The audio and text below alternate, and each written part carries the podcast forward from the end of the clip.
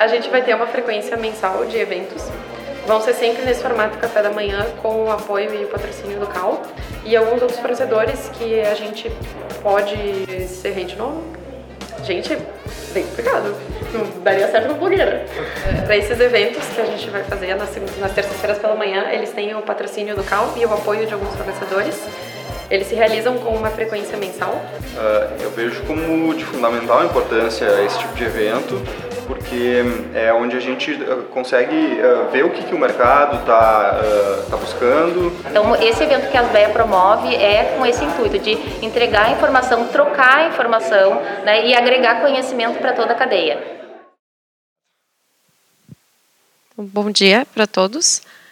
Um, esse é o novo formato de apresentação do grupo da ASBEA, especificamente de normas. Uh, a gente se reúne com uma frequência quinzenal para discutir uh, tudo a respeito de normas, basicamente. A gente iniciou falando só de norma de desempenho e aí agora a gente entendeu que a gente poderia abrir mais o leque para poder abranger outras grandes dificuldades ou oportunidades que a gente tem e poder trocar com os colegas uh, experiências boas e ruins que a gente teve ao longo do, dos anos.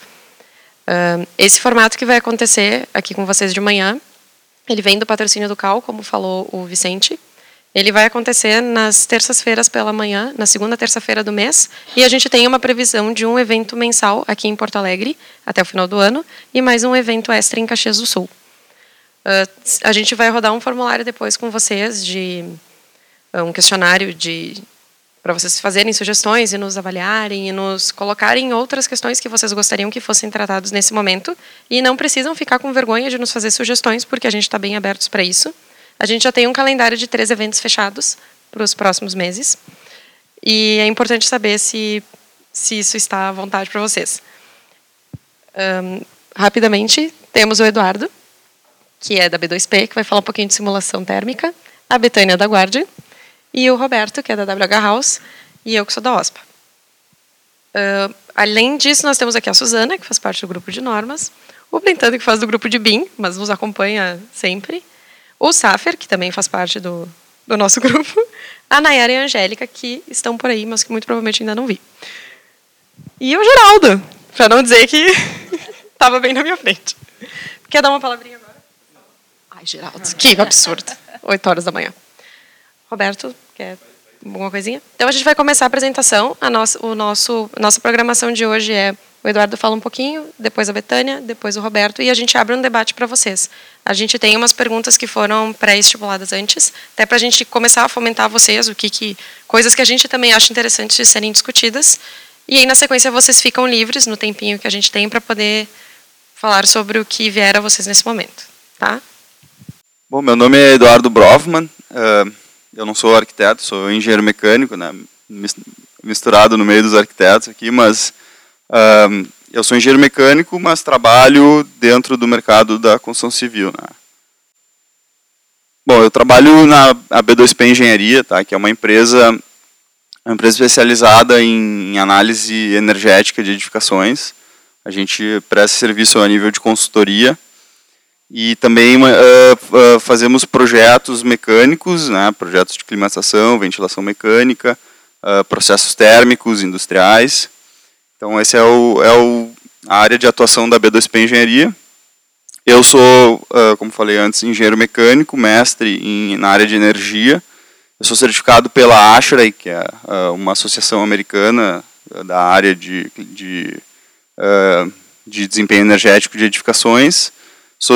Tenho também o Lead Green Associate, né, associação uh, certificado do GBC. E vou falar um pouquinho para vocês do que, que, se trata a simulação termoenergética. Né? Começando pela simples pergunta, né, o que, que é a simulação termoenergética? Então, a, a simulação uma ferramenta que vem sendo utilizada cada vez mais no mercado. Uh, ela é basicamente é composta por modelos físicos matemáticos que descrevem o comportamento de uma edificação. Né? Então, uh, na verdade, quem realiza, quem calcula esses modelos físico-matemáticos é um software, né? A gente não faz mais isso a nível de cálculos manuais, mas então o software calcula esses modelos e a gente consegue avaliar basicamente o que a gente quiser do desempenho termoenergético de uma edificação. Que são o que, que a gente precisa entrar como inputs de dados nesse software para ter as respostas que a gente busca, né? Então, começando pela envoltória da edificação, uh, a gente começando na verdade começando na verdade pelo local e clima, a gente tem que dizer para o software onde que está localizada a edificação e, e isso vai uh, também acarretar no clima em que essa edificação vai operar. Como é que a gente informa o clima para o software através de um arquivo climático, em que a gente tem dados estatísticos do clima, de, existem diversas metodologias para montar esses, esses, arquivos climáticos, mas a gente vai ter um ano inteiro né, de, do clima local da, onde a edificação está construída, ou vai ser construída. Depois a gente tem que entrar com os dados da envoltória da edificação, começando pela orientação que ela tá, que ela vai ser construída, pelos materiais construtivos das paredes, coberturas, uh, os vidros da edificação, que a Betânia vai falar um pouquinho mais, uh, quais são os parâmetros que a gente tem que, uh, que, a gente tem que estudar do, dos vidros, né? Depois a gente tem também cargas internas, né? sistema de iluminação, pessoas, é uma carga bem importante, equipamentos elétricos, Normalmente, escritórios, a gente está falando de computadores, projetores, uh, monitores. Então, todas essas cargas internas a gente tem que uh, informar para o software né, para dar sequência à análise. Pois a gente tem um dado muito importante que impacta muito no desempenho da modificação, que é os schedules de operação. Né? Quando que essas cargas vão estar tá funcionando, quando que a gente vai ter pessoas uh, dentro da edificação, né? Isso impacta bastante o, o desempenho da edificação. Quando que os sistemas vão estar ligados? Então, a gente consegue informar todos esses, esses dados para o software de uma, de uma forma muito precisa, uh, em que a gente consegue variar ao longo de cada dia da semana como é que vai se dar esse perfil de ocupação, então, é, é, isso requer uma, uma pesquisa bem é, profunda né, para a gente entender como é que se dá o desempenho, como é que se dá a operação da edificação. E por último, a gente tem os sistemas da edificação, como sistema de climatização, sistema de iluminação, sistema de aquecimento de água, sistema de produção de energia, caso a edificação venha a ter algum, algum tipo de sistema de produção de energia fotovoltaica, sol, uh, eólica, enfim.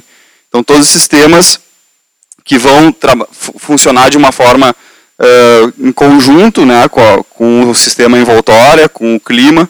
A gente tem que formar os dados de uma forma muito precisa e aprofundada, uh, principalmente o sistema de climatização. Né? A, gente, a gente consegue uh, entrar no, no dado de desempenho específico de um equipamento de ar-condicionado. Eu posso buscar como é que é o desempenho específico do, do sistema VRF do fabricante X e, e, eu consigo imputar isso no software para a gente avaliar como é que se dá o real desempenho desse equipamento.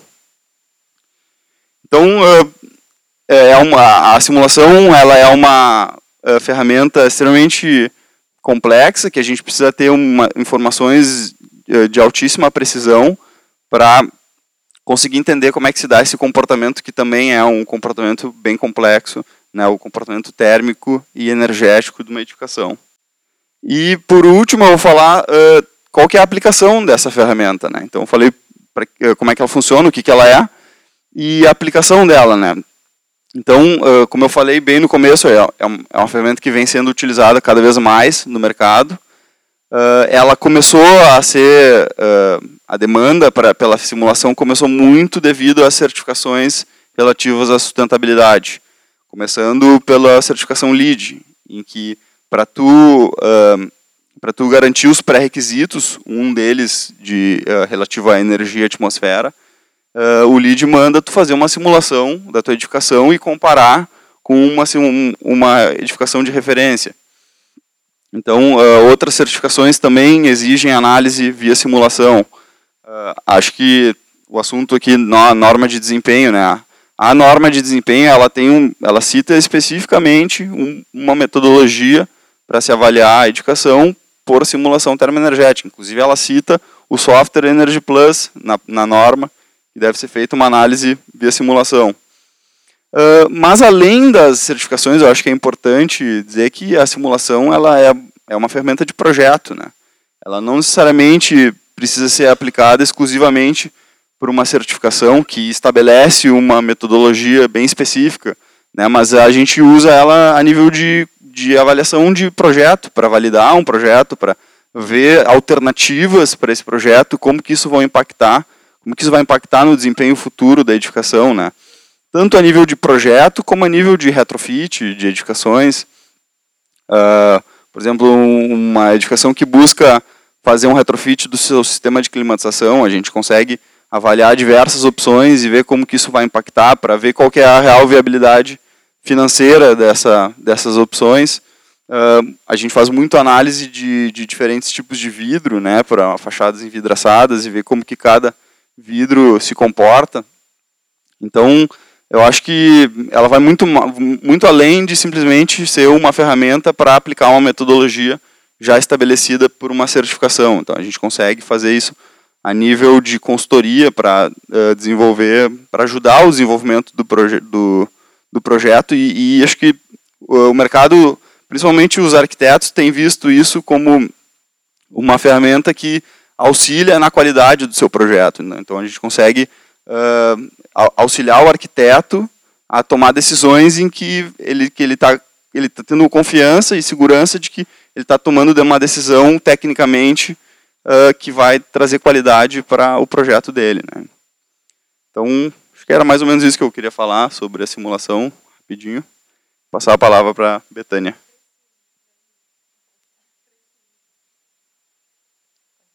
Pessoal, bom dia. Então, eu vou falar de pé porque eu sou muito italiana, então eu preciso me movimentar e, e mexer as mãos. Então, vocês me dão licencinha um pouquinho aqui.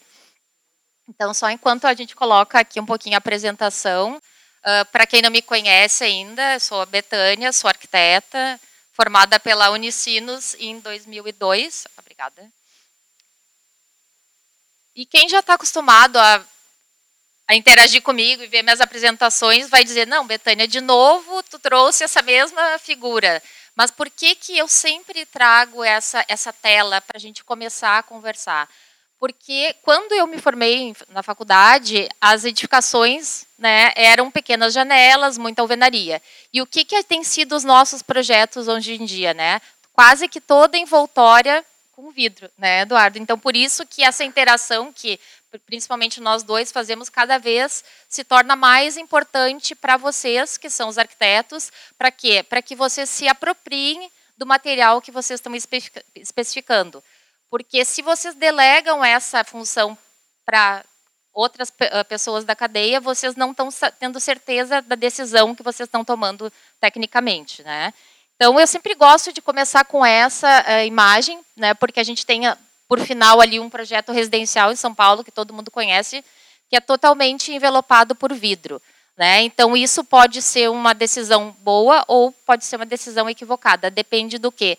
Do trabalho de especificação e simulação que eu faço nesse tipo de edificação.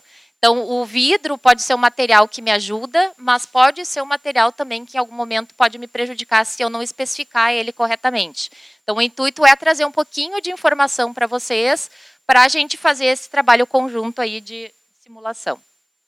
Então, eu trouxe aqui um pouquinho quais são os principais pré-requisitos que vocês precisam definir no projeto de vocês, para a gente começar, por exemplo, no caso, quando eu interajo com o Eduardo, fazer essa troca de informações e essa simulação das diferentes condições da fachada do edifício de vocês. Então, a gente começa por uma definição básica, que é como é que esse vidro vai estar tá na minha esquadria, na minha janela, na minha pele de vidro? Vai ser um vidro só laminado, vai ser um vidro monolítico, que é um vidro simples, como a gente tem na maioria dos prédios mais antigos, ou eu vou trabalhar com um vidro duplo. Né? Então eu preciso saber o que, que eu quero entregar para a gente depois no software imputar esses dados. Também, qual é o tipo de vidro? Né? Eu vou trabalhar com o vidro comum, vidro incolor, eu vou trabalhar com vidro de eficiência?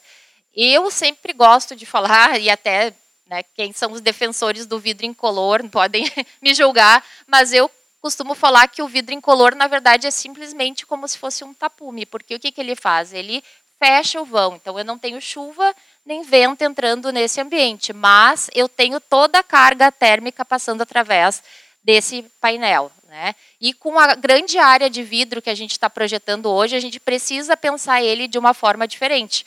Né? Porque ele tá, se eu uso um vidro comum, ele está trazendo toda a carga térmica do nosso ambiente exterior para dentro dos ambientes que estão sendo projetados por nós. Né? Então, essa, essa decisão é muito importante.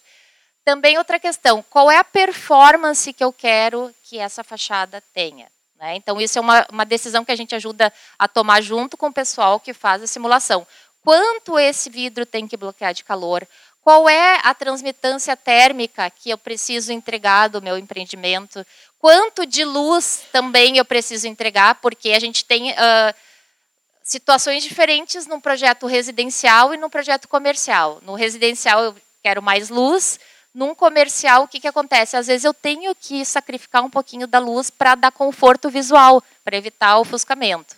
Né? Então, são todos cenários que a gente, quando está projetando, precisa definir para ter essas escolhas de revestimento de fachada, de envoltória, para imputar no software, para ter esses dados para tomar uma decisão o mais acertada possível, né? Porque quando a gente acerta, legal, mas quando a gente se equivoca, a gente coloca o nosso nome profissional, né? Meio controverso, tá? Outras questões que a gente, na verdade, interage mais com o pessoal de que faz a simulação é o índice de seletividade do vidro, tá? Que é um, é um dado bem técnico, que é o quê? Eu decidi qual é o dado, quanto de luz eu quero entrando por quanto de calor eu quero bloqueando. Tá? Então, é, é um índice que a gente decide isso e vai fazendo composições até alcançar. A questão da emissividade, o Eduardo, você me pede, né, Eduardo? Qual é a emissividade desse vidro? Né? Porque ele sim vai dar esse fluxo de calor maior ou menor através da envoltória de vocês.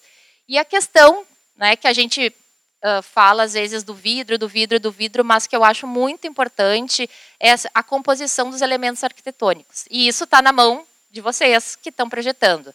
Então, a gente até teve um case, né, Eduardo, que a gente trabalhou juntos, que foi super interessante, que a gente achava que a fachada oeste era a mais prejudicada do empreendimento e tinha bastante uh, pano de vidro. E a gente, no decorrer, enquanto o Eduardo foi simulando, a gente descobriu que os próprios elementos arquitetônicos, até uma simples volume de uma lareira, ajudava termicamente a, a dar um desempenho melhor. Então, a gente pode, junto com essa questão de usar bastante uh, abertura, também trabalhar os elementos da arquitetura de vocês para conseguir um melhor desempenho. Então, eu, eu, não, apesar de trabalhar numa indústria de vidro, eu não sou defensora que a gente tem que fazer tudo de vidro e esquecer os elementos da arquitetura. Eu acho que é um casamento onde uma coisa complementa a outra. Tá? Então, aqui eu trouxe, na verdade, só para a gente falar rapidamente como é que funciona eh, esse fluxo de calor do vidro. Né? Não sei se, pelo menos quando eu tive na faculdade, a gente falava em conforto térmico, botava a janelinha lá na maquete e só estudava o movimento do sol com o brise que, que para ver se o sol entrava mais ou menos, né? E a gente esquece que a interação do meio ambiente com a fachada não é simplesmente só o sol que chega na janela, mas sim também a temperatura que eu troco por transmitância térmica e também pelas circulações de ar que tem dentro dos ambientes climatizados e com o exterior. Então tem toda essa dinâmica na volta dessa envoltória chamada vidro. Né? Então não é só também o que chega, o raio direto. Aqui eu trouxe só uma, um desenho simplificado para vocês entenderem. Então, o solzinho está entrando e eu tenho várias condicionantes que acontecem, reações que acontecem nesse vidro. Uma parcela do calor entra, outra é jogada para fora, outro vidro absorve e ele vai reirradiar. Por isso, eu não sei se vocês já tiveram contato, às vezes a gente fala, ah, não vamos usar uh, vidros simplesmente fumê ou bronze. Por quê? O que, que acontece? Essa parte do meio ali, onde é a absorção, nos vidros de massa colorida, ela acontece com maior intensidade. E o que, que acontece? Isso joga de volta para dentro do ambiente de vocês. Então, até essa questão é importante. Se eu tenho uma fachada daqui a pouco que eu preciso jogar mais calor para dentro, porque é uma fachada fria, talvez seja uma solução interessante. Mas se é o, o oposto, eu preciso botar esse calor para fora, talvez não seja a melhor especificação que eu tenha para simular. E aí, por último, a gente tem a questão da simulação. Então, depois de todas essas conversas, depois de todas essas decisões, a gente tem a questão da simulação. Aqui eu até trouxe um case, tá? Que a gente fez. Isso é um, um case da Guardian, tá? Não é case nenhum, nenhum projeto específico. uh, que a gente fez no deserto de, da Espanha, justamente para simular o desempenho de uma casa totalmente feita de vidro.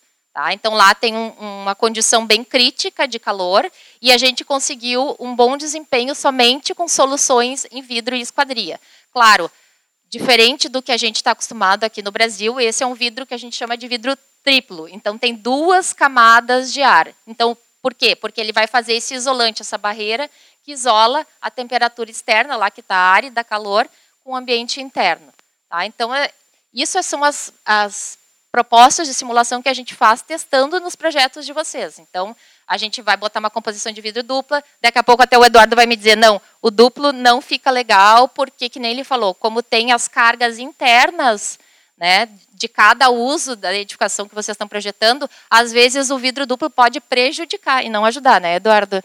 Então, a gente precisa ter todos esses estudos para entender qual é a melhor solução, não só o tipo de vidro, a melhor solução de vidros para cada projeto de vocês. E para a gente finalizar aqui, eu só coletei, como a gente está falando em normas, né, as normas que são interessantes para vocês terem conhecimento para projeto de áreas, de grandes áreas envidraçadas. Então, desde a 15575, que fala sobre desempenho térmico, né, do fechamento, a 7199, que é uma norma sobre aplicação de vidro, que a gente fala sobre que tipo de vidro, se é laminado, temperado ou monolítico, eu posso aplicar em cada tipo de, uh, de situação de projeto, e a 10821, que na verdade conjuga o vidro com a esquadria, que é na verdade a nossa envoltória. Tá? Então, consegui cumprir no tempo, Ellen? Acredito que sim. Nos puxamos. Então, eu vou agradecer, a gente vai ficar aqui para conversar um pouquinho, né, Ellen? Obrigada. Que dei tempo para as pessoas, porque vocês foram estritos. A chefe mandou, o pessoal obedece. É, bem, bom, bom dia, pessoal. Então, meu nome é Roberto Succa, engenheiro civil, eu tenho trabalhado alguns anos aí com o pessoal das BEA, né, com um grupo de normas. Eu hoje tenho uma empresa chamada W House Engenharia, que trabalho com também, mas uh, hoje talvez o principal uh, meu principal trabalho hoje seja a consultoria da norma de desempenho para escritórios, para incorporadoras, construtoras e escritórios de arquitetura. E eu vou falar um pouco sobre desempenho térmico no, na, na norma de desempenho e a gente até para abrir um pouco, provocar um pouco para a gente poder debater aqui no, no grande grupo. Essa é um pouco a ideia. Então, a norma de desempenho, ela tem uh, duas formas da gente avaliar o desempenho térmico de uma edificação residencial. Né? A norma de desempenho é só para edificações residenciais, então, o método simplificado, que eu vejo só a envoltória, vejo transmitância térmica e capacidade térmica da envoltória, tá? e ela vai atender ou não. Se ela atender, eu tenho, eu tenho desempenho mínimo da minha edificação. Uh, a norma de desempenho está em revisão no momento, tá? ela está em revisão, e a gente sabe que o, a, a, o, o, requisito de desempenho térmico é um dos que talvez sofra maiores alterações. Na parte simplificada, a gente tem alguns problemas importantes, principalmente a questão do vidro, que não é considerado. Então, se eu tenho uma, uma edificação que eu tenho uma, uma parte da, do meu, do, da minha envoltória com um sistema de bloco cerâmico, por exemplo, e maior parte em vidro, isso não é considerado. Né? Então, a ideia é que na revisão da norma o método simplificado se mantenha, mas considerando também a área de vidro. Então, a gente vai ter uma quase que uma fórmula matemática para dizer assim, ó, eu tenho a parte no meu sistema de alvenaria ou de bloco, de bloco, de parede de concreto, eu vou ter um cálculo para ele mais a área de vidro, para isso entrar dentro do cálculo e ver se a minha edificação vai atender ou não no simplificado. Né? E eu tenho a simulação uh, né, que ela também tem problemas importantes. Né? Um deles é que ela não considera as cargas internas, né? o Eduardo estava considerando a questão das cargas internas, a norma de desempenho não considera. Né? Uh, e o segundo grande problema é que ela tra trabalha com dia típico de inverno e dia típico de verão. E a gente sabe que hoje já tem uh, já temos uh, estudos no Brasil, já te, tem condições da gente analisar o ano todo, então e colocar isso na, na, dentro da simulação como dado de input e dado de entrada. Né? Além disso, a experiência que eu tenho também com simulações da norma de desempenho é que a gente tem uma variabilidade de resultado muito grande. Né? Dependendo do dado de entrada que é colocado, a gente tem um resultado diferente. Então isso também é uma coisa que, tem que vai se trabalhar bastante na revisão da norma. O que eu acho importante colocar, e aí uh, até já provocando para os debates aqui, é de como, qual a responsabilidade do projeto de arquitetura para tratar de desempenho como um todo, mas agora falando principalmente de desempenho térmico, né? Então a gente tem alguns cases aí que a gente tem trabalhado, algum até um case a gente tem trabalhado até no grupo aqui a Ellen, a Betânia e o Eduardo, mas assim de que uh, com grandes áreas envidraçadas uh, o desenvolvimento do produto, lá no início, tem que ser analisado, avaliado. Qual é a responsabilidade de quem fez o projeto de arquitetura, que colocou uma envoltória com bastante área de vidro? Né? Ninguém está dizendo para não fazer isso, acho que isso. Né? A gente sabe que isso é, é comercial, é, deixa a nossa cidade mais bonita, mas a responsabilidade por desenvolver esse produto é de quem está fazendo. Então, eu, eu, fiz um projeto de arquitetura com uma fachada toda em vidro, eu tenho que saber se ela está atendendo ou não a norma de desempenho. Vamos, agora a gente está falando de norma de desempenho, né? Fora a questão do conforto, aí é também uma outra discussão que a gente pode depois entrar, né? Mesmo que ela atenda a norma, qual é o conforto do usuário que tá ali, vai ali dentro, né? Então acho que esse é um ponto bem importante de responsabilidade. O que eu tenho indicado e colocado é assim: a gente tem duas formas que eu entendo que o escritório de arquitetura, agora nós estamos falando aqui dentro das BEA, né, possa atender ou, pensar nesse atendimento. Uma, eu tenho um especialista dentro do meu escritório que vou fazer as simulações, vou fazer essa análise. E a segunda, que é o que mais está acontecendo hoje, é a contratação de consultores, né? Para fazer simulação, então tem o Eduardo, chamar os fornecedores. A norma de desempenho tem uma coisa muito interessante quando a gente fala de, de atendimento a requisitos da norma, que é o envolvimento da cadeia. Né? Então, o que a gente está vendo aqui? Consultores, projetistas, a gente envolve o incorporador também, que está nos contratando para fazer o projeto, é óbvio. O fornecedor, então a gente tem a Guardian, aqui é com a Betânia, estão apresentando. Então, assim, esse envolvimento e essa uh, relação com a cadeia é muito importante nesse momento para a gente poder ter essa condição. E gente, o que a gente está vendo também é começando a aparecer no mercado, isso em relação a todos os desempenhos, mas aqui, de novo falando do térmico, é de que depois que a gente desenvolveu esse produto e a gente foi para próximas fases do projeto, é muito mais complicado a gente dar, dar, dar um passo atrás. Entendeu? E o que a gente está vendo muito no mercado é assim, pro, pro, produtos que tão, vão avançando, vão avançando. Quando a gente chega para analisar e, e pede para fazer uma simulação, não passa. E aí? Muda o vidro? Nem sempre o vidro resolve.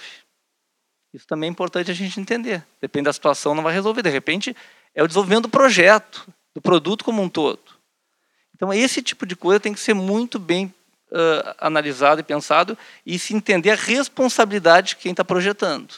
Então, a gente começa a ter que aumentar nossa gama de conhecimento. Né? Eu, e assim eu falo como engenheiro, porque assim, não são só os arquitetos, os engenheiros também. Eu não saí da, da, da universidade conhecendo, sabendo nada de desempenho térmico, provavelmente até menos que vocês. E os mais jovens hoje talvez tenham algumas coisas a mais sobre isso. Mas é nossa responsabilidade, então a gente vai ter que ir atrás da informação. Né? Acho que esse tipo de, de, de encontro é importante até para isso, né? para a gente entender de que maneira a gente tem que conhecer esse assunto e ir atrás. Porque a informação é muito importante, porque a, responsabilidade é do projeto. Né? Uh, e eu queria até finalizar e a gente abrir para o debate comentando uma outra situação. A gente uh, vive aqui num, numa região e num estado onde nós sabemos que nós temos um clima muito crítico, digamos assim. Né? Eu estava semana passada em Caxias do Sul, então a gente, em Caxias do Sul a gente tem uma variabilidade. No inverno tem um frio muito intenso e no verão tem um calor muito intenso. Né? Então, assim, é, eu fui dar um curso há uns anos atrás em Caxias do Sul, norma de desempenho, e uma, uma, uma das pessoas, que era de uma incorporadora, levantou a mão assim, ah, eu, a gente aqui tem que usar parede dupla com tijolo maciço. Eu disse, não, mas por quê? Para atender desempenho térmico. Não, mas quem é que diz que o tijolo maciço é bom para desempenho térmico? Né? Aquela coisa também do conceito. Então, assim, mas há uma preocupação muito grande, e a gente, eu acho que falta um pouco isso no mercado, porque, assim, áreas envidraçadas, agora, não, não é vendendo contra a guarda, mas a gente tem que entender onde é que a gente está usando essa área envidraçada, né? Então, eu, eu, às vezes eu gosto de dar exemplo, vai, a gente vai num hotel na, na serra, onde é tudo de vidro. E aí tu tem uh, inúmeros aparelhos de calefação tentando manter o calor interno e não conseguindo dar conta. Né? Quanto é que custa isso para quem vai usar depois? A norma fala também em durabilidade, vida útil. Será que o melhor sistema é um sistema todo ele de vidro em algumas áreas? E qual o vidro que a gente está utilizando para isso? Né? Ali tem a norma 10821, que é a norma de esquadrias também. Né? Então, gente, será que foi o melhor sistema que a gente utilizou? Então, acho que é importante se pensar nesse, no, no todo, não só na questão do atendimento à norma de desempenho, é óbvio. Até digo assim para vocês, de forma geral, ela é fácil de ser atendida, né? Uh, com alguns, de novo, com alguns cuidados, é óbvio, mas a gente tem que também pensar nesse, no conforto final do usuário. Eu tenho bastante dúvidas se, se as maneiras como a gente está projetando hoje, né, comparado com o que a gente fazia com as, né, e até com, outros lugares do, do, do, mundo, se é confortável. De que maneira a gente está usando hoje aparelhos de ar-condicionado, né? Isso é a melhor maneira. Né? Então, assim, aí é uma, é uma discussão um pouco maior, eu queria só levantar um pouco isso, né, porque eu acho que é importante a gente pensar um pouco nesse todo. Né? Até a questão de custo. Ah, mas é mais caro para o cliente no, no, hoje, no, na, na, hora de comprar o um apartamento. E depois? Daqui 5, 10 anos, o uso de equipamento. Né? Até assim, acho que o Eduardo pode nos ajudar em relação a esse tipo de estudo também, que eu sei que ele faz, de ver, olha, na vida útil do, do apartamento, né? Isso, como é que isso vai ficar? Então, acho que são algumas discussões que a gente tem que fazer para pensar melhor na questão de desempenho térmico nas edificações. A gente separou algumas perguntas para começar o debate em si. Deixa eu só pegá-las.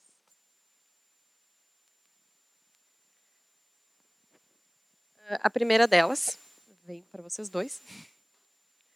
É, em que momento é recomendado fazer o ensaio de desempenho térmico no fluxo de projeto? Bom, é, vou começar aqui, tá? Eu acho que desde o momento que vocês começam a projetar, né? Porque até como o Roberto falou, depois que o projeto já está bastante adiantado e já tem muitas decisões tomadas, fica difícil, né? A gente arrumar. Às vezes tem algumas soluções, inclusive nesse case que o Roberto falou, foi proposto um pouquinho mais de fechamento de alvenaria e não tanta área envidraçada, mas o ideal é que quando vocês começam a rabiscar o projeto, a gente comece a fazer esse trabalho a várias mãos, né? Acho que a gente pode pensar que seria o fim da etapa de estudo de viabilidade. Então, só para pontuar no fluxo de projeto. É, que dados de entrada são necessários para fazer essa análise térmica? A gente até falou algumas coisas durante a apresentação. Eu vou falar alguns e aí tu vai me complementando para ver se todo mundo pegou a mesma coisa. Uh, posição do edifício no mundo, no contexto dele. Se tiver informações de vizinhos, também fica interessante, porque eventualmente os vizinhos exercem algum tipo de sombreamento. Se tiver mais torres na, nessa implantação, se tiver uma base, quais são as características da tipologia do edifício. Uh, clima em si, materiais que estão sendo usados na fachada, que tipo de esquadria está sendo considerada, se já tiver algum input de vidro ou de alguma necessidade, ah, gostaria que fosse um pouco mais reflexivo ou não. Uh, demarcar as áreas de pano envidraçado. Eu estou falando com... porque a gente já fez, tá? áreas de panos envidraçados. Já interagiu bastante, né? É, a gente já, já teve uma vida aqui. Uh, se tiver terraços, se tiver varandas, uh, o que vocês estão considerando de piso, porque tudo isso impacta de alguma maneira também. Se apartamentos de cobertura, se coberturas verdes, se algumas áreas de paisagismo acabam interceptando também algumas, algumas outras coisas. O que mais que a gente tem? É, acho que tu Falei resumiu que tu bastante a, a, parte de envoltória, né? Que é, quando a gente faz análise de uh, especificamente para o protocolo da norma, a gente vai se a gente resume a análise à envoltória da edificação sem as cargas internas, né, que o Roberto falou. Depois disso teria toda a parte de cargas internas e sistemas, né?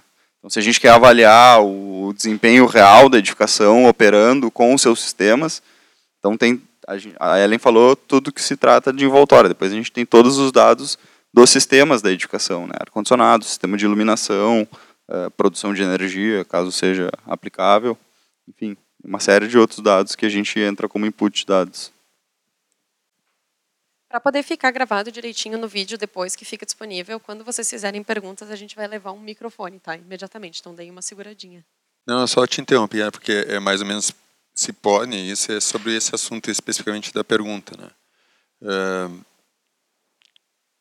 eh, como muita gente trabalha aqui, também mais no mercado imobiliário, em prédios residenciais, ou mesmo nos, nos comerciais, mas mais nos residenciais, eh, eu entendo primeiro duas coisas assim. Uma é que teria que fazer a simulação para saber se atende a norma que não tem a carga térmica interna.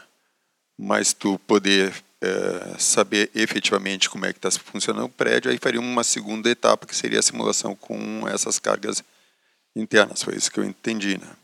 Mas na parte da simulação, eh, nos prédios residenciais, eu te diria que é opcional a colocação, por exemplo, de ar-condicionado, que geralmente os prédios residenciais colocam split. Tá? Opcional, mas todo mundo coloca. Na simulação, vocês consideram a colocação dos splits, por exemplo?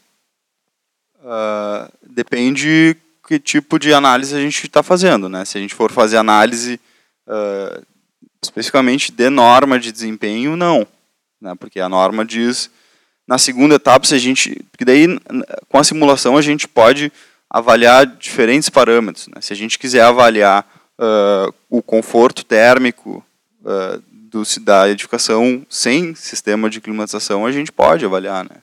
Digamos uma uma opção em que o- a, a unidade fique sem ser climatizada artificialmente, a gente consegue avaliar de uma forma anual, né, para ver como é que se dá a temperatura, ah, umidade, enfim, ah, temperatura radiante, todos os parâmetros que impactam no conforto, de uma forma ah, natural, a gente pode fazer essa avaliação.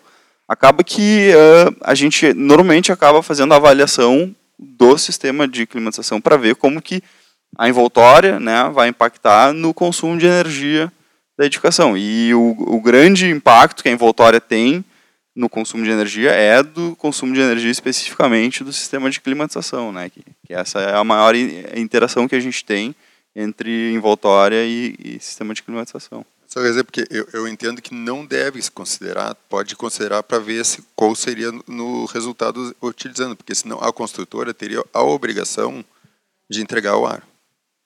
Então, então eu entendo que não deve simular com para tu ter a, a saber se está atendendo, tá entendendo? Isso vale para para todas as disciplinas, na verdade. As tuas condições de simulação têm que equivaler ao que é entregue.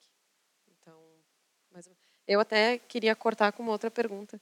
Se os dados históricos que a gente tem em relação ao clima, hoje, em função de modificações sociais e culturais e de indústria, se a gente não acaba tendo uma situação diferente acontecendo lá fora de que, de fato, a gente tem registro. Então, se não está fazendo muito mais calor, e se não está fazendo muito mais frio do que a gente considera nos projetos. Se não está chovendo muito mais também. Tipo, as contribuições mudaram. Só uma pergunta Ah, ambientalista. É, a resposta é que os arquivos climáticos que a gente tem informação, eles são normalmente estabelecidos com dados recentes de clima, né? normalmente dos últimos 10 anos. Então, eles estão atualizados em relação ao que a gente tem, ah, o que a gente tem, o que, gente, o que o clima tem se apresentado no, recentemente. Ah, o que acontece muitas vezes, a gente simula com um dado estatístico de clima, né? E, a- e daí, o, no ano em que está sendo feita essa avaliação, foi um ano atípico. Né? Então, eh, eu já, vi, eu já par- participei de, de casos em, em que as pessoas envolvidas estavam dizendo eu não quero nem saber de inverno, porque ó, esse ano foi não teve inverno. Mas não é que todos os anos vão ser um ano vão ser anos atípicos em que a gente não vai ter frio no inverno. né? Então, por isso que a simulação ela, ela trabalha com um dado estatístico que eu acho que é, eu, eu acredito muito na estatística, né? Então acho que é, um- é um dado bem bem real e, e nos dá a informação correta. E complementando um pouquinho o que a Ellen falou, eu acho que também o nosso uso está mudando, né? Não só o clima, né? Então, há uns anos atrás, todos os dias a gente saía de casa, ia para o escritório e a casa ficava lá fechada, né? Hoje está mudando muito. Então, a gente tem muito mais eh, pessoas trabalhando home office, né? Então, o, o uso da casa, às vezes, acaba sendo durante todo o dia. E na simulação, às vezes, a gente eh, projeta essa situação de não uso da residência durante o dia, né, Eduardo? É, a gente a gente simular uma edificação ah, partindo do pressuposto que ela vai ficar vazia durante o dia, ah, o resultado vai ser muito diferente do que se a gente mantiver o, a edificação climatizada durante o dia, né? Toda a inércia, toda a, a dinâmica da edificação, vai, vai, a gente vai ter resultados bem diferentes. Tem uma, um complemento operacional dessa pergunta, que é para o pessoal que está trabalhando com o modelo BIM, se a gente tem condições de te fornecer, eu sei a resposta porque eu sofri na pele, mas se eu posso te enviar esse modelo e se tu consegue usar ele diretamente para fazer a simulação.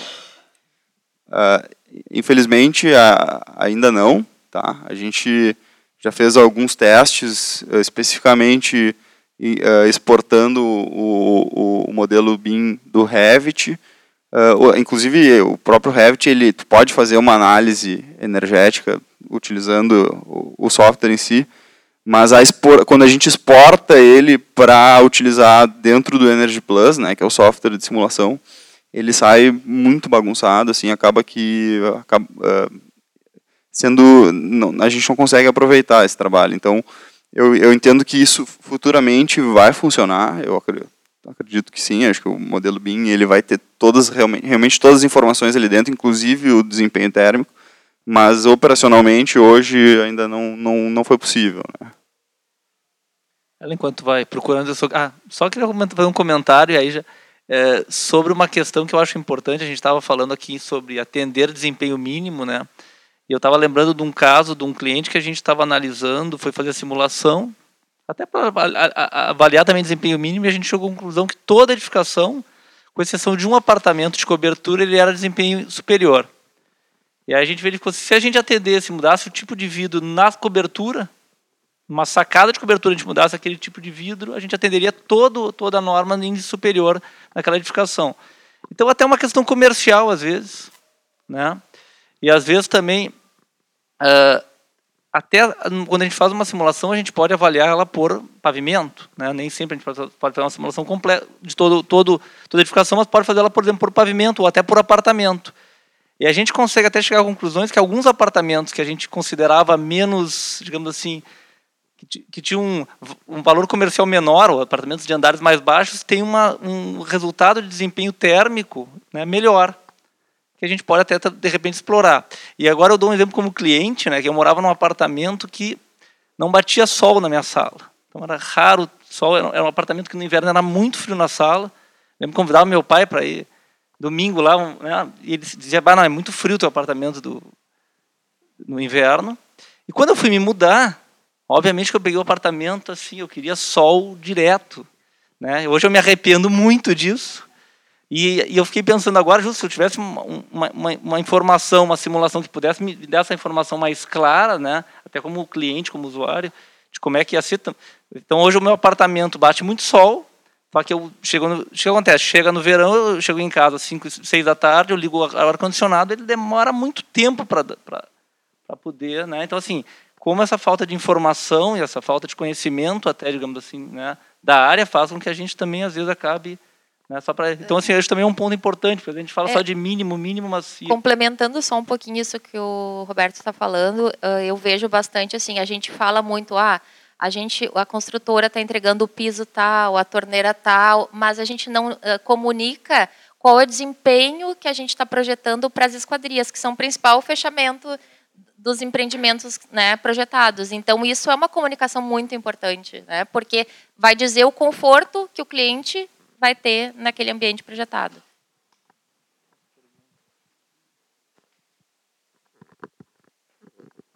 O Vicente e o Brentano que estão. Eu vou. Alô, alô.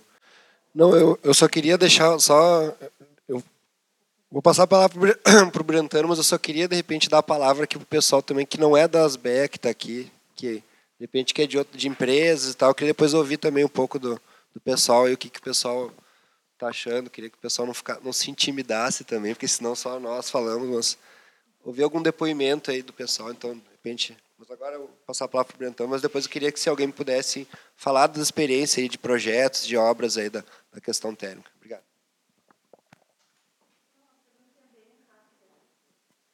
Oi, uma perguntinha bem tranquila. Uh, nós que vivemos nesse clima aqui, estão ouvindo? Sim. Uh, nesse clima úmido, uh, como é que é avaliado a qualidade? Software que calcula isso?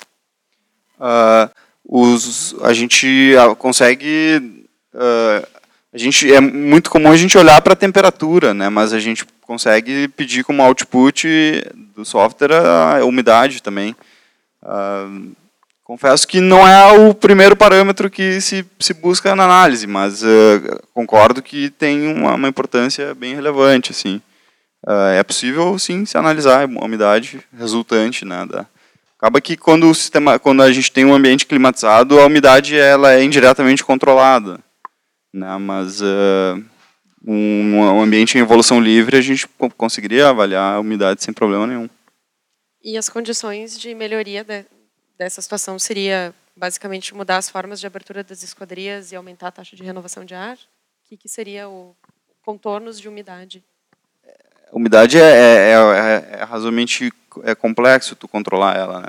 Porque uh, tu, é, tu vai, difícil, tu vai ter que partir para um sistema agora, de climatização né? para controlar a umidade, né?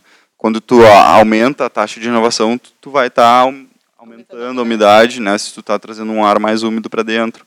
Uh, mas cada caso é um caso, né? Se tu tem uma carga sensível, né? Que sensível a gente fala, uh, separa a carga térmica em sensível e latente. Em que sensível é a variação de temperatura e, e latente é a variação de umidade. Então, quando tu tem uma carga sensível mais alta, né? Tu vai provavelmente trabalhar com uma umidade mais baixa. Como é que tu vai ter essa carga sensível mais alta? talvez uma área envidraçada maior, né, mais radiação solar penetrando a edificação. Eu só tenho mais duas perguntas, tá? Então, depois vou contar com vocês. Tá? Então, aqui. Isso, por favor. Tá. Uh, fiquei surpreso quando tu comentaste que o BIM, vamos dizer, na prática tu não consegue usar. Tá? Eu vou fazer algumas colocações a respeito.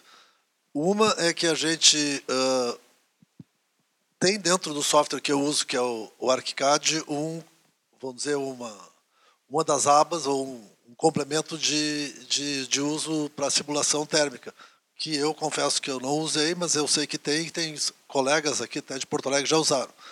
E que pode ser, vamos dizer, comprado um, um, um aplicativo que tu bota dentro do programa para isso. Então, eu imagino que se a, a empresa que fornece o software oferece isso, ele deve ser usado, deve funcionar. Uh, eu vi o ano passado no, numa apresentação lá em São Paulo um escritório grande que eu não me lembro agora qual era, se era o, o Königsberger Vanucci ou algo similar, assim, o escritório desses de top mesmo, São Paulo, uh, onde tinha um arquiteto, um escritório que tinha, vamos dizer, quase 100 arquitetos. Um dos arquitetos fazia exatamente isso, com o BIM simulação térmica. Tá? Então eu fiquei um pouco surpreso. E aí a gente vê que o BIM é uma, é uma coisa que ainda a gente está uh, aprendendo a usar, né? e que muitas vezes troca de informação entre softwares não ocorre adequadamente por uh, não se saber como exportar a informação que tu precisa para poder fazer a tua análise. Então, acho que a gente tem que, uh, vamos dizer, nós, vamos dizer, arquitetos, e tu, vamos dizer, como vamos dizer, um especialista na área, a gente tem que aprender a trocar informação, porque eu duvido muito que a gente não consiga isso. Eu até imaginava que, vamos dizer, lá no início, quando eu tenho uma massa, não tenho muita definição de material e de outras coisas, eu já pudesse me apropriar dessas informações para não chegar a, a, descobrir isso tarde demais. Né? Tá? Uh, e só mais um paralelo, a gente tem um imaginou que eu poderia, num caso real que a gente passou no escritório, passar a informação do projeto em BIM para uma análise acústica. E o engenheiro de acústica me deu o mesmo output que tu está dando, que ele acabou, vamos dizer, transformando a informação geométrica que eu passei para ele numa velha informação CAD 2D e fez a análise dele a partir disso. Tá? Então não é muito diferente, mas vamos dizer, eu acho que a tendência é, é mudar isso. Eu tenho um complemento. Uh, se vocês têm acesso ao manual da ABDI, que fala sobre o fluxo de projeto em BIM, a recomendação deles é que seja feito exatamente na etapa de massas, como o Brentano falou, que é uma quantidade de informação resumida, porém com todas as informações necessárias para passar para o pessoal da simulação. Eu até me questionei quando a gente passou por esse momento se daqui a pouco a gente não estava entregando um modelo com informação demais então a gente tem que colocar ele no tempo, entender exatamente onde entram as primeiras simulações e até para poder inviabilizar alguns partidos aí, sem ter um desenvolvimento de projeto em mais etapas. Uh, é, assim, o, o que tu falou é bem, é bem pertinente, Fernando. Uh, onde a gente chegou mais próximo de conseguir um modelo que fosse bom o suficiente para a gente utilizar como simulação foi exportando exatamente do, do, do modelo de massas. Né? Porque quando a gente tem um modelo que detalha a parede, as, as, as entrâncias que tem, é, porque a simulação ela é feita baseada em zonas térmicas e em superfícies unidimensionais né, em que tu vai dizer que tu tem uma superfície ali e daí dentro do software lá tu vai dizer qual é a espessura, quais são as propriedades da, daquela camada.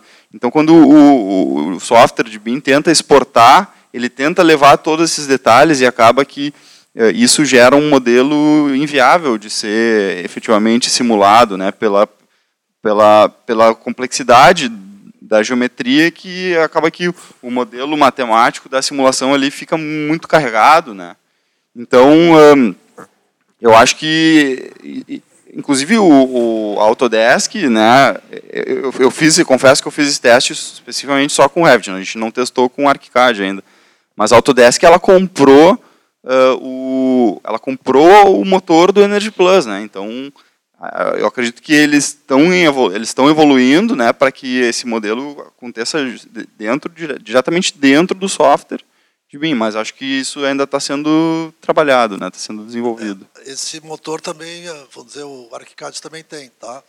Uh, que é o que tu paga uh, separado. Mas o que eu estava querendo me referir é justamente isso, é muita informação atrapalha, né? E, vamos dizer, a gente pode te exportar uma coisa, que é uma figura do ArchiCAD, que é chamada zona. A zona é um volume, e que só tem os seus limites, e é um volume vazio. Então, se eu te exporto só zona, por exemplo, eu tenho uma, uma informação simplificada. Né? E talvez seja um caminho. E Perfeito. isso é bem no início do projeto que a gente faz isso. E eu acho que o importante é que a gente, quando fala em BIM, fala em antecipação de decisão. Né? Então, e a cultura não está em tentar definir tudo lá no começo. E a gente tem que é, forçar todo, vamos dizer, os nossos contratantes a ter essa consciência né, de que tem que antecipar um monte de coisa, né? Não, e eu, eu acho assim, tem, tem outro ponto importante, Eduardo, acho que acho que acho que vai concordar comigo. No momento que isso tiver amadurecido essa essa questão do dado de entrada e ser entregue, também a gente tem uma outra questão que é importante. A gente entende o lado de, de quem está projetando ali. Nós não temos uma redução de custo de simulação, porque a grande questão principal ali na, na simulação é o input dos dados. Né? Então, assim, se a gente tivesse isso bem amarrado, se a gente tem rapidez, velocidade nessa, nessa resposta e custo, né? Então fica muito mais fácil. Então vocês estão trabalhando, né? Claro, por isso que eu digo assim, eu acho que só tem que alinhar bem essa questão de dados de entrada, né? Isso a gente tem visto também com outras simulações, no Lumínico, em outros também a mesma dificuldade de não conseguir fechar.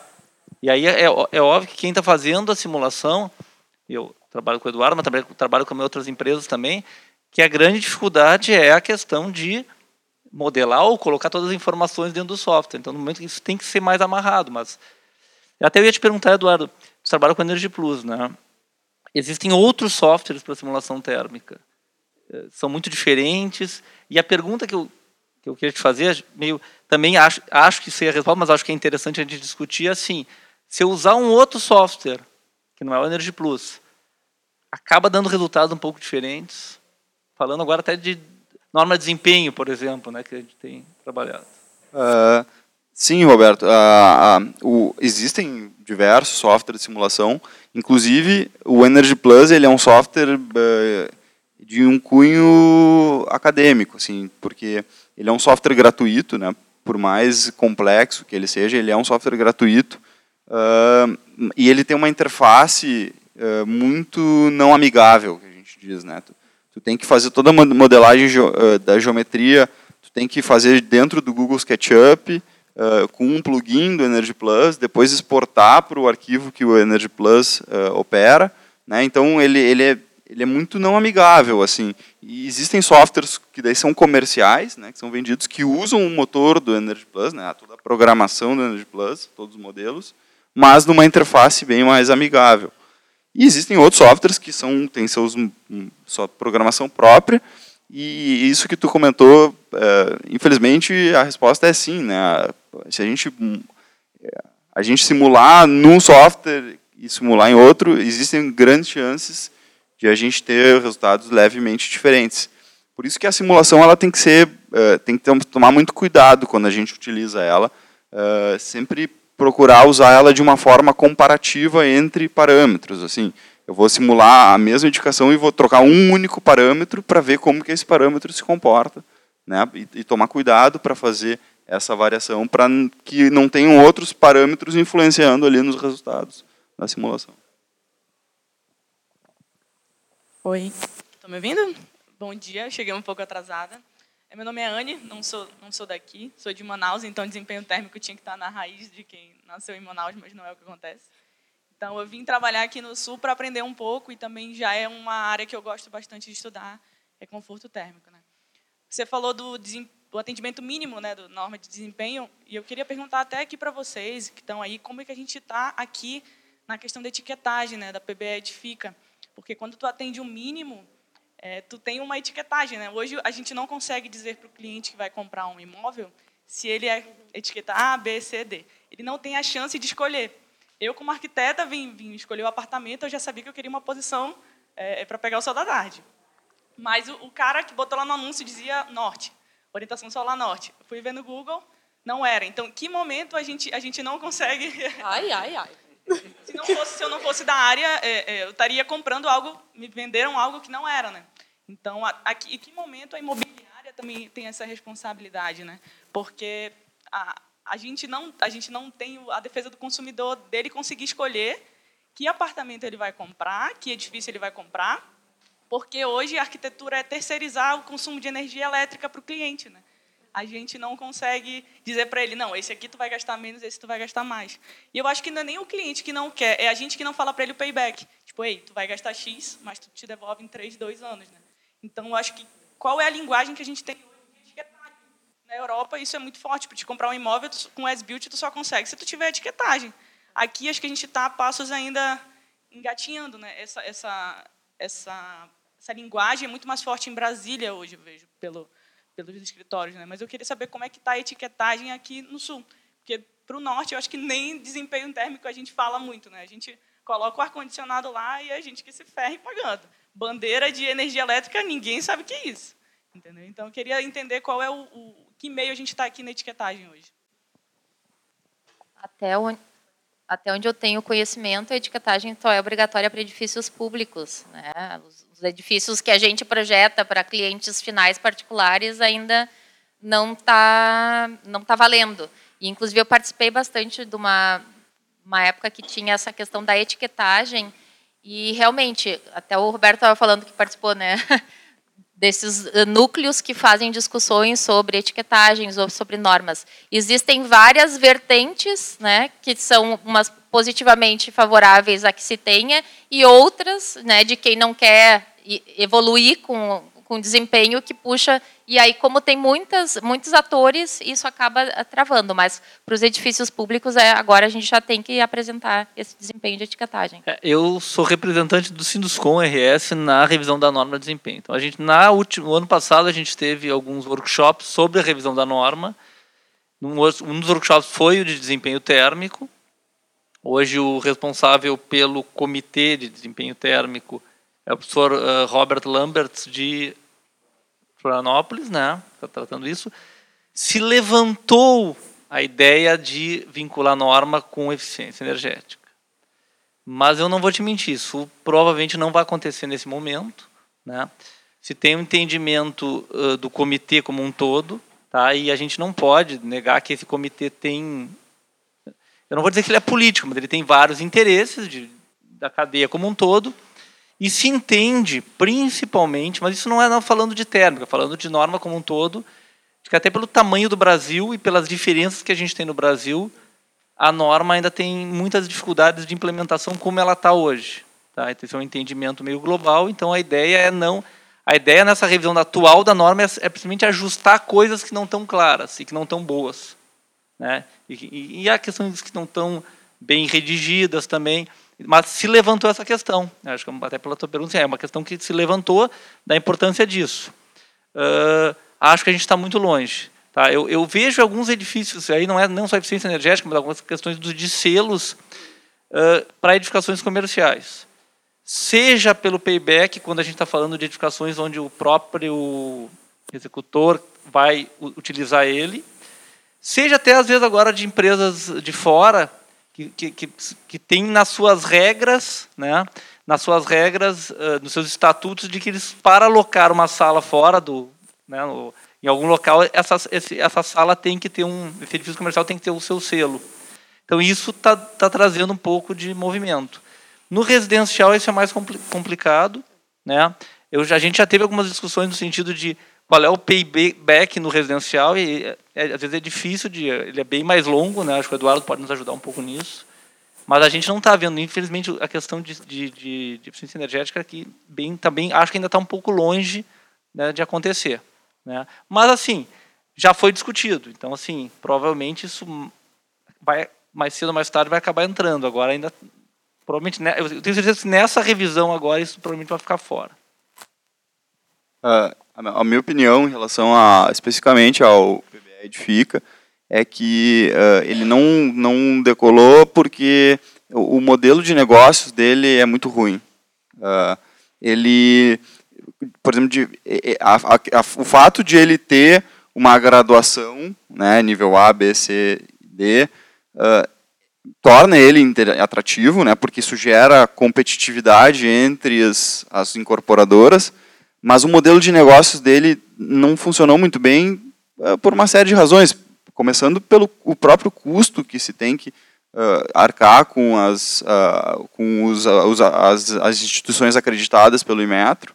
Ele é um custo alto, ele é mais caro que uma certificação LEED, por exemplo, né, que já tem todo um trabalho de, de, de uh, de, uh, ele, é um, ele é um selo atrativo, visualmente ele é atrativo, ele já tem um nome muito forte no mercado, né, a certificação LEED, e o, o PBE Edifica não conseguiu fazer um modelo atrativo para que as incorporadoras realmente vão atrás, né, e no momento que começar o, uma ir atrás, o mercado acho que vai, vai, vai ser obrigado vai obrigatoriamente ter que correr atrás disso, né? Então faltou uma questão de modelo de negócios ainda, eu acho, de, do PBED fica para ele decolar.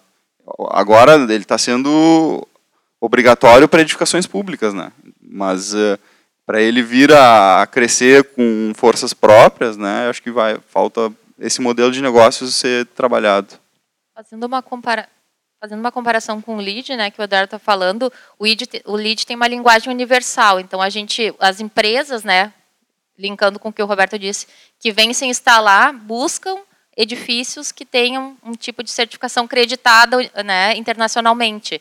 E isso ajuda. Infelizmente, o nosso selo aqui não né, não, não decolou, como o Eduardo disse, e o lead, uh, inclusive esse, o case que o Roberto falou é verídico, eu acompanhei. Antes de estar pronto o empreendimento, a empresa buscou e locou dois pavimentos inteiros do edifício, justamente por estar acreditado nesse selo que tem, comprova uma eficiência. Tenho mais uma pergunta.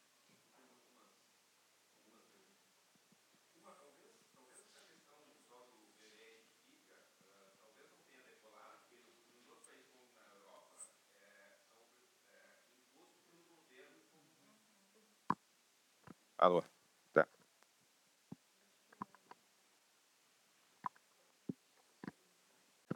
Uh, na Europa é imposto pelo governo como obrigatório. Para vender um apartamento, mesmo que seja usado, tem que ser obrigatório. Né? Então, talvez isso o Inmetro pretende fazer isso ou não. Né? A gente tem o caso de um país vizinho nosso, que é muito próximo da nossa cidade, que é o Uruguai, que é justamente acontece isso. Eles têm uma regulamentação do governo que incentiva que os investidores né, sejam beneficiados para construir edificações com desempenho. Então, se tu apresentar um desempenho mínimo, dependendo da área que tu tenha aberta, né, de Sim. contato com o exterior, tu recebe um incentivo para a construção. Que eu conheço aqui, a gente não tem nenhum movimento nesse, nesse sentido de, de, uh, estimular né, o arquiteto ou o investidor a entregar eficiência para o... o governo aqui do, eh, em 2015 foi lançado em Brasília ah, um movimento para uh, aplicação da norma de desempenho na, minha, no, na habitação de interesse social. Até porque a norma de desempenho surgiu para habitação de interesse social. Então foi feito um trabalho, uma apresentação estavam uh, envolvidos naquele momento Caixa Econômica Federal, Banco do Brasil como financiadores, o Ministério das Cidades aplica, com a aplicação de como é que isso, ia ser feito para a de interesse social. E alguma dessas coisas está funcion, tá funcionando, mas muito pouco, até porque com a crise econômica e com a crise né, política do Brasil, isso meio que se perdeu. Tá? Mas o governo, de certa forma, se preocupou muito com questão, nessa questão de interesse social. Ah, fora isso, não existe nenhuma regulamentação. A norma de desempenho, por exemplo, ela é elaborada pelo pela cadeia. Então, assim, Sim. As pessoas que estão aqui estão participando. As BEA está participando, o Sinduscom está participando, via CEBIC. Então, ela é feita pela cadeia. Né? Então, hoje a gente não tem... Uh, uh, o governo está bem fora, de certa forma, está tá, tá envolvido, digamos assim, via, via CEBIC, alguma coisa assim, mas muito pouco. Na habitação de interesse social, sim, e uh, tinha-se uma campanha, um trabalho muito grande que acabou se perdendo parte. Né? Então, hoje, quem trabalha com da interesse social, principalmente na questão do financiamento, tem essa, essa uh, vai, vai ser auditado no sentido de estar atendendo a norma de desempenho. Sim. Requisitos mínimos, é claro. Né? É, eu, só um comentário adicional, como uma sonhadora, eu gostaria de ver o Brasil um país desenvolvido. Mas a gente está discutindo aqui hoje dados de entrada de simulação, o que é simulação, e a gente também vem discutindo a nossa cadeia de suprimentos. Ah, o Brasil, infelizmente, é um país que tem uma cultura artesanal de fornecimento de componentes de construção. Então, às vezes a gente se pergunta se a gente não está falando sobre coisas que a gente não tem acesso ainda para poder colocar nos nossos edifícios, o que é muito triste, porque deveria ser mais industrializado. A gente tem hoje muitos componentes que dispararam com laudos de desempenho e outros que a gente continua na sombra. Então, é, a gente sempre fica um pouco dispare de discutir isso. Não sei até que ponto, se o governo regulamentasse, também seria a solução. Talvez, mas a gente não tem tanta certeza. A gente olha para os nossos vizinhos até com um pouco de inveja, porque na Europa se fala de esquadria de alumínio com um desempenho absurdo em relação ao que a gente tem aqui, talvez porque a própria esquadria venha encaixilhada do fornecedor, ponte térmica. Então, a gente vem discutindo muitos pontos e se sente um pouco não não contemplado por alguns itens da construção. É que eu acho que, na verdade, a gente te, sempre tenta evoluir no desempenho e sempre esbarra no, no custo que o incorporador não quer pagar, Exato. porque normalmente não vai, ele não vai ter o ganho ao, lo, a longo prazo disso. Quer dizer, Ou não pode repassar. Como é que, como é que o ar-condicionado mudou e hoje ninguém compra ar-condicionado que não é mais selo A? Porque teve uma obrigação lá de botar o selo, refrigerador, etc. Então, talvez essa seja o caminho, realmente. Porque todas as outras certificações que apareceram, mesmo o LEED, que é a mais não é, não é, não é difundido num número uh, expressivo de edificações que realmente façam impacto no consumo energético nacional. Né? É um outro exemplo que a gente pinça e ah, esse se conseguiu e comemora assim com. Então talvez seja só a obrigação. A mesma coisa da norma. Por que, que a cadeia realmente há 10 anos atrás não conseguia laudo de desempenho de nada de material nenhum? Por que, que desenvolveu? Bom, porque entrou a norma, todo mundo começou a ficar com medo de ser processado no futuro e aí começou a exigir dos fornecedores. Dizer, é uma coisa que eu acho que é importante comentar. Eu quando eu falei de, do Brasil ser muito grande, assim, ó, o que nós estamos discutindo aqui quando a gente fala de, de desempenho térmico é assim, ó, quando a gente projeta um edifício, quando a gente constrói um edifício, a gente até pouco tempo atrás, e eu acho que isso no Brasil ainda é uma realidade grande, a gente não sabe o, o desempenho dos nossos sistemas. Essa é a grande realidade. Então, se a gente perguntasse, e vamos, vamos dizer, para a maioria das empresas, alguns anos atrás, o, o que a gente tinha na. Vou dizer assim, ó, eu sou engenheiro civil, trabalhei muitos anos em obra, em incorporadora, e se vocês perguntarem na minha, no meu edifício onde eu moro, que é da empresa que eu, traba, que eu trabalhava, qual o desempenho da esquadrilha, eu não faço a mínima ideia. Tá, a última chuva entrou água e por que, que entrou? Não sei. Então, assim, a gente tem uma questão aí muito, muito importante de conhecer sistema que depende do quê? De conhecimento técnico, que é o que a gente está fazendo aqui um pouco hoje, né? Acho que até é importante entender isso, né? E o que a gente está discutindo assim, ah, tá bom, eu sou consultor, quero que me chame, o Eduardo é consultor, quero que chame ele, mas assim, os arquitetos têm que ter conhecimento do, do, do assunto, não adianta a gente simplesmente, bah, passa para ele e vê o que vai dar, não é isso, a gente está montando, né? Então, conhecimento técnico, e a gente precisa da cadeia. Então, assim, tu é lá do, de Manaus, quantos laboratórios tem lá? Provavelmente nenhum. Como é que faz ensaio? Não faz ensaio. A gente, graças a Deus, a gente está aqui no Sul, a gente tem uma estrutura um pouco maior, mas assim, o Brasil como um todo tem essa dificuldade. Né? Então, a gente, eu acho que a gente está caminhando né, nesse sentido. Tem muita coisa para avançar, não tem nenhuma dúvida. A gente tem vários problemas aí graves, mas eu acho que assim, a gente tem que entender assim, ó, quando a gente fala é assim, ó, qual é, é sobre sistema, qual o desempenho do nosso sistema a gente não conhece, né? Uh, quanto a governo, até eu participei um, semana passada de um evento internacional de concreto na Unicinos e era sobre inovação a discussão. E aí tinha um pessoal da China, um pessoal do Canadá, e aí se perguntou sobre inovação. A resposta foi governo. Aonde? Na infraestrutura. Países crescem com o investimento do governo na infraestrutura de inovação e tecnologia. Que, que, né, e a gente não tem nem esse, esse básico assim. Né? Então, então, assim, hoje, infelizmente, eu não sei se seria, eu não vejo como uma boa prática o governo começar a exigir norma de desempenho. Entende? Porque assim a gente tem que ter um passo bem atrás aí que a gente tem que pensar, né? Até que ponto isso é bom? Tenho minhas dúvidas sobre isso, tu entende? Eu acho, assim, só, desculpa, só um comentário. É, que o que ele falou é muito pertinente. O governo dá exemplo, né? Quando o governo começa, é que nem a questão do CAD para o Revit. A partir do momento que as prefeituras só aceitarem Revit, acabou. Quem está na, na vida do CAD vai ter que se adaptar e migrar para o Revit a Vamos falar custo. BIM, porque eu sempre fico um pouco preocupada quando a gente fala um software específico. então, eu acho que quando o governo realmente se predispõe a, a ter essa obrigatoriedade, principalmente da etiquetagem, eu não, não sei, posso estar numa visão minha aqui, mas eu acredito que é algo que vai vir. Hoje é muito onera bastante, é, mas quando você diversifica, o governo começa a cobrar, isso vai ter que ser popularizado. É igual é, é, geração de energia com placa fotovoltaica. Começou muito caro, isso começou a popularizar. Então, eu acho que é um ponto de atenção para a gente, que a tendência é que tem eventos de advogados sobre norma de desempenho falando de etiquetagem, porque é defesa do consumidor.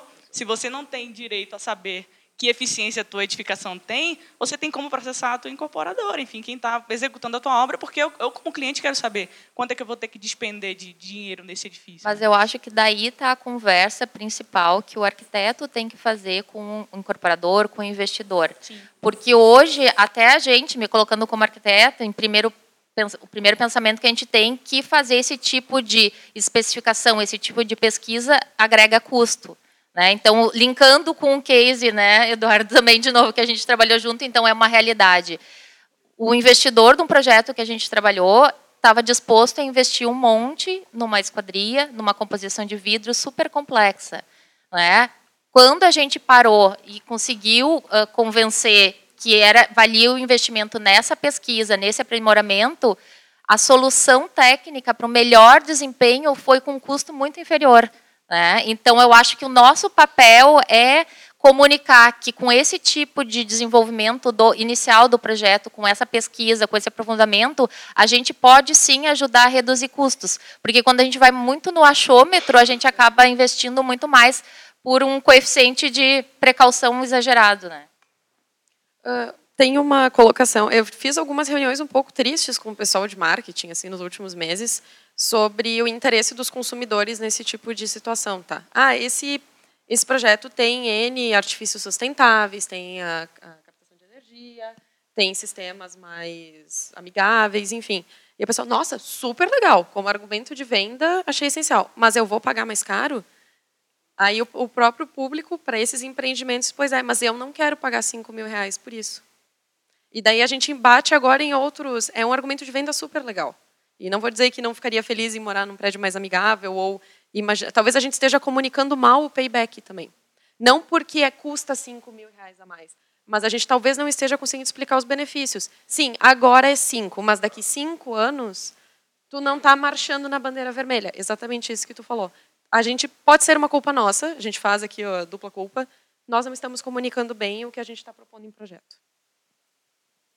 Eu tenho uma pergunta aqui, se eu puder passar na frente que é assim, existem vários selos que são aplicados a edificações, se vocês pudessem falar um pouquinho do que eles são e de alguns requisitos para a gente colocar em projeto. Especificamente do selo ou, ou a diferença entre eles? Se tu puder falar de diferença também, eu acho que é legal.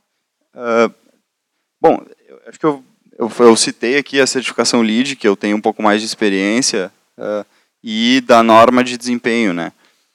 Uh, a grande diferença entre esses, essas, esses dois métodos de avaliação, especificamente da, da questão do desempenho térmico, é que a norma de desempenho ela avalia uh, especificamente a envoltória da edificação, que é um dos sistemas, né? E que, que o Roberto falou, ela, ela faz uma avaliação de um dia, não, dois dias na verdade, né? um dia para verão, um dia para inverno. Quando se faz a análise para a certificação LEED e para outros selos de uma forma similar, né? Se avalia todos os sistemas da edificação, inclusive a envoltória, né? então se avalia o sistema de ar-condicionado, o sistema de iluminação, uh, e se faz uma avaliação uh, do ano inteiro de operação da edificação. Então, é, é um, é, é, ela é muito diferente da, da, da avaliação que, o, que, o, que a norma de desempenho solicita. Né? Não, só complementando o que o Eduardo está falando, especificamente o LEED também, que né, eu acabo tendo um pouquinho mais de contato, ele avalia também a questão dos materiais regionais, né? Então que outros selos não avaliam. Então, especificamente como o Roberto falou, nosso país é tão grande, então quando a gente transporta isso para regiões, a gente consegue obter culturas regionais e se uh, certificar e também a questão da avaliação do ambiente que ele gera. Né? Então, ele se preocupa com o impacto ambiental que ele vai ter na região, com os acessos de transporte. Então, não é só com a edificação em si. Né? A norma de desempenho é a edificação por ela sozinha. Né? E esses outros selos acabam vendo todo o entorno. A Ellen me pediu aqui, eu, eu, eu, não vou buscar lá, mas enfim, a gente deixou lá atrás para depois vocês terem, manipularem um pouquinho algumas opções de, de vidros para vocês conhecerem o que, que é um vidro de eficiência e que geralmente esse tipo de selo requer que a gente pense numa solução com desempenho, não simplesmente num vidro uh, qualquer. É que arquiteto vê com a mão, né? É. Então, uh, quando a gente fez um trabalho juntos, para mim, particularmente, foi muito importante pegar esses vidros na mão e ver a diferença de cor, de reflexão, de tramitância, de todas as palavras difíceis que vocês falaram. Sim. E a gente foi comparando eles um a um em questão de preço e em questão do resultado que a gente queria ter para o edifício também. Então, a Betânia até me colocou na, na época, tem um que fica melhor para edifícios de noite. Só que talvez para o resultado que tu precise chegar na simulação, ele não é o vidro mais interessante para ti. Então a gente acabou separando três, orçou e levou como opções para a simulação. Até porque o custo ia ser importante para o pessoal da incorporação. É, quando, só quando a gente fala em soluções de envoltória, no caso né, o vidro, né, que é o que eu tenho mais propriedade, uh, a gente tem várias composições. Então posso linkar qualquer um produto da, de dentro daquela caixa e fazer uma composição com várias outras opções e vão dar resultados diferentes para o Eduardo imputar no sistema. Vão dar resultados estéticos diferentes, tanto de tonalidades quanto de reflexões. E, principalmente, o Roberto já está cansado de ouvir isso, edifícios residenciais, né, que a nossa norma atua, uma, um item que eu me preocupo muito, além do desempenho, é a questão da reflexão interna. Né, porque a gente não pode criar, daí falando do conforto, né, que é uma coisa que não é tangível, né, ambientes onde eu, aquela área de abertura que durante o dia funciona super bem, de noite vire um limitante visual. Né? Então, eu, até por ser arquiteta, me preocupo muito, além do desempenho, com essa parte do conforto visual.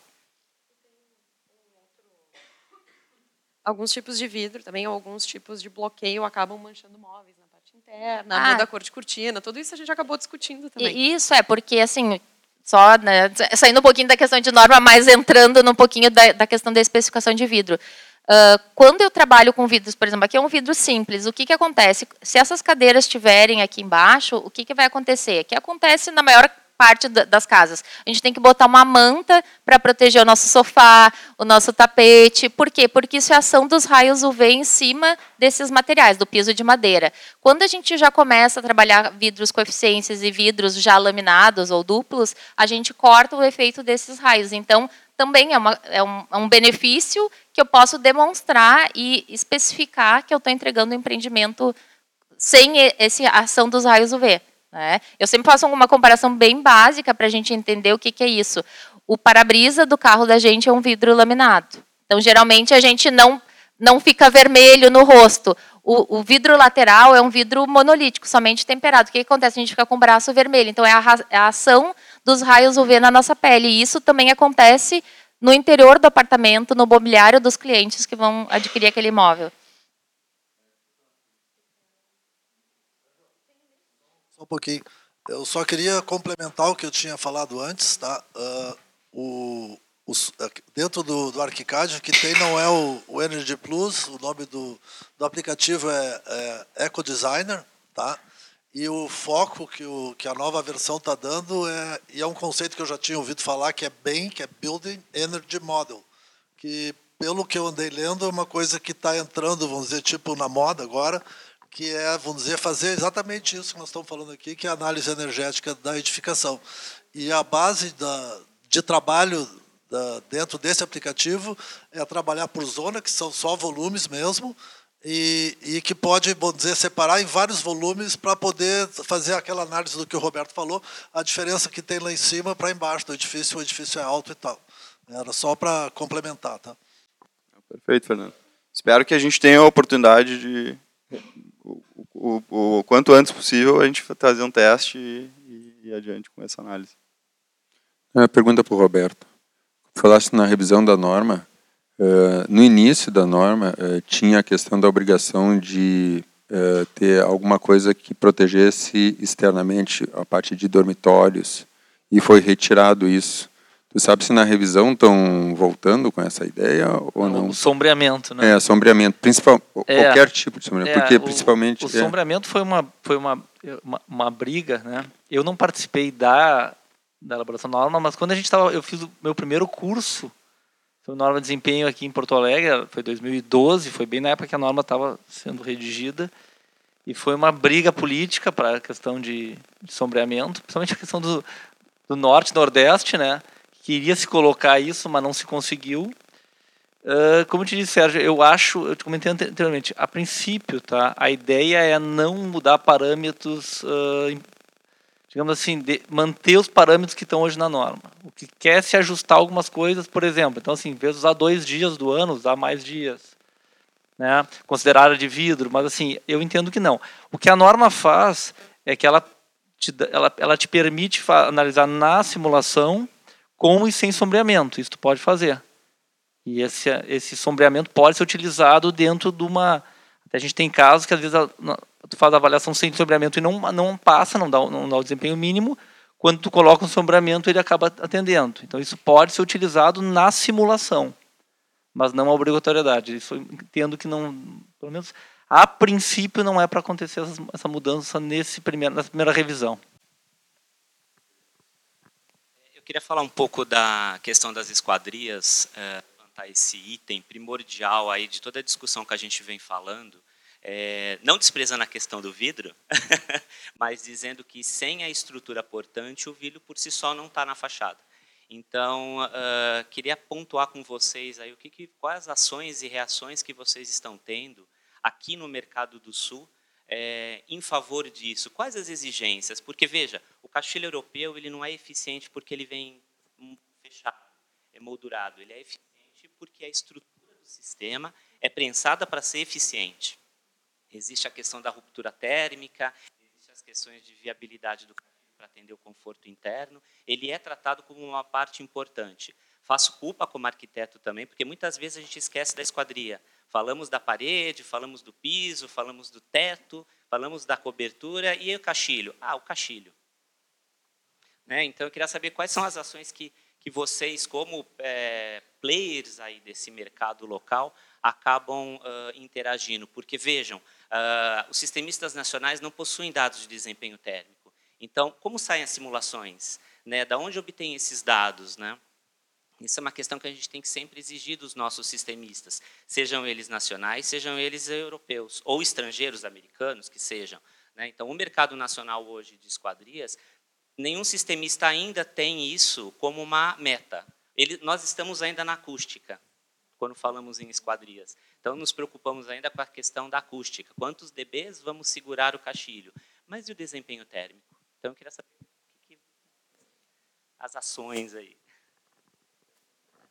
Isso. Eu sou defensora do conjunto, né? Não só porque a norma fala do, né, do conjunto, né, tanto para ação acústica quanto térmica, mas eu, por exemplo, quando a gente vai assessorar, enfim, trabalhar com um arquiteto, eu não vejo muito sentido, às vezes, que tenha especificação, por exemplo, vidro duplo e uma esquadria de alumínio simples, que não tenha ruptura. Por quê? Porque eu vou bloquear a transmitância térmica pelo vidro, mas ela vai passar pelo caixilho. Então, eu sempre faço essa ligação, acho que é muito importante. Então, por isso que eu acho que, que eu falei no início, a gente tem que entender qual é o objetivo inicial. É só redução de custo? Não, eu quero realmente entregar um desempenho.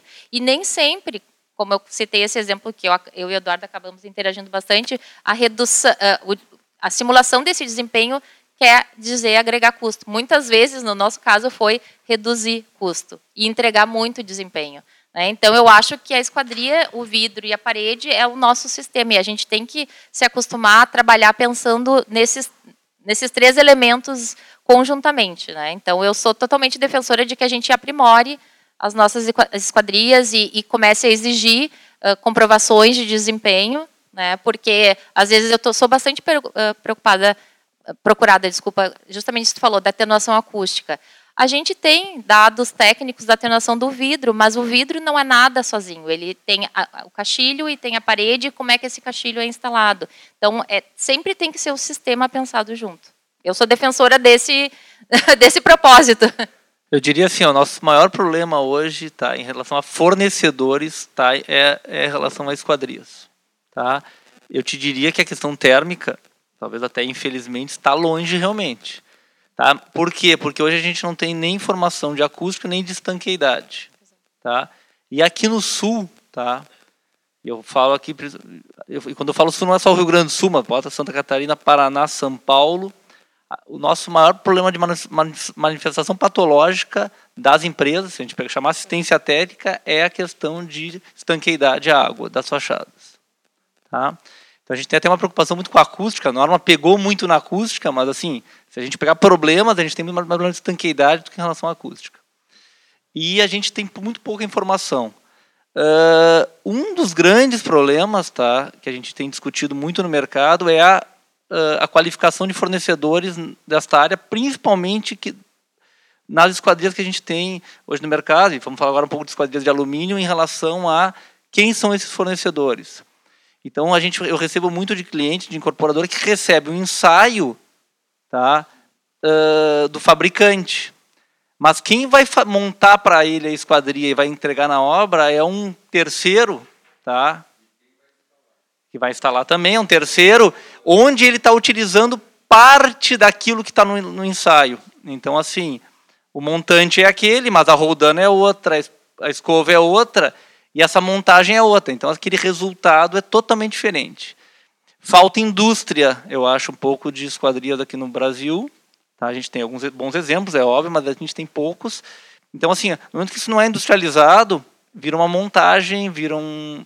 Está bem complicado. Eu vou dizer assim, é, o nosso ponto crítico hoje uh, é, são informações em relação a esquadrias.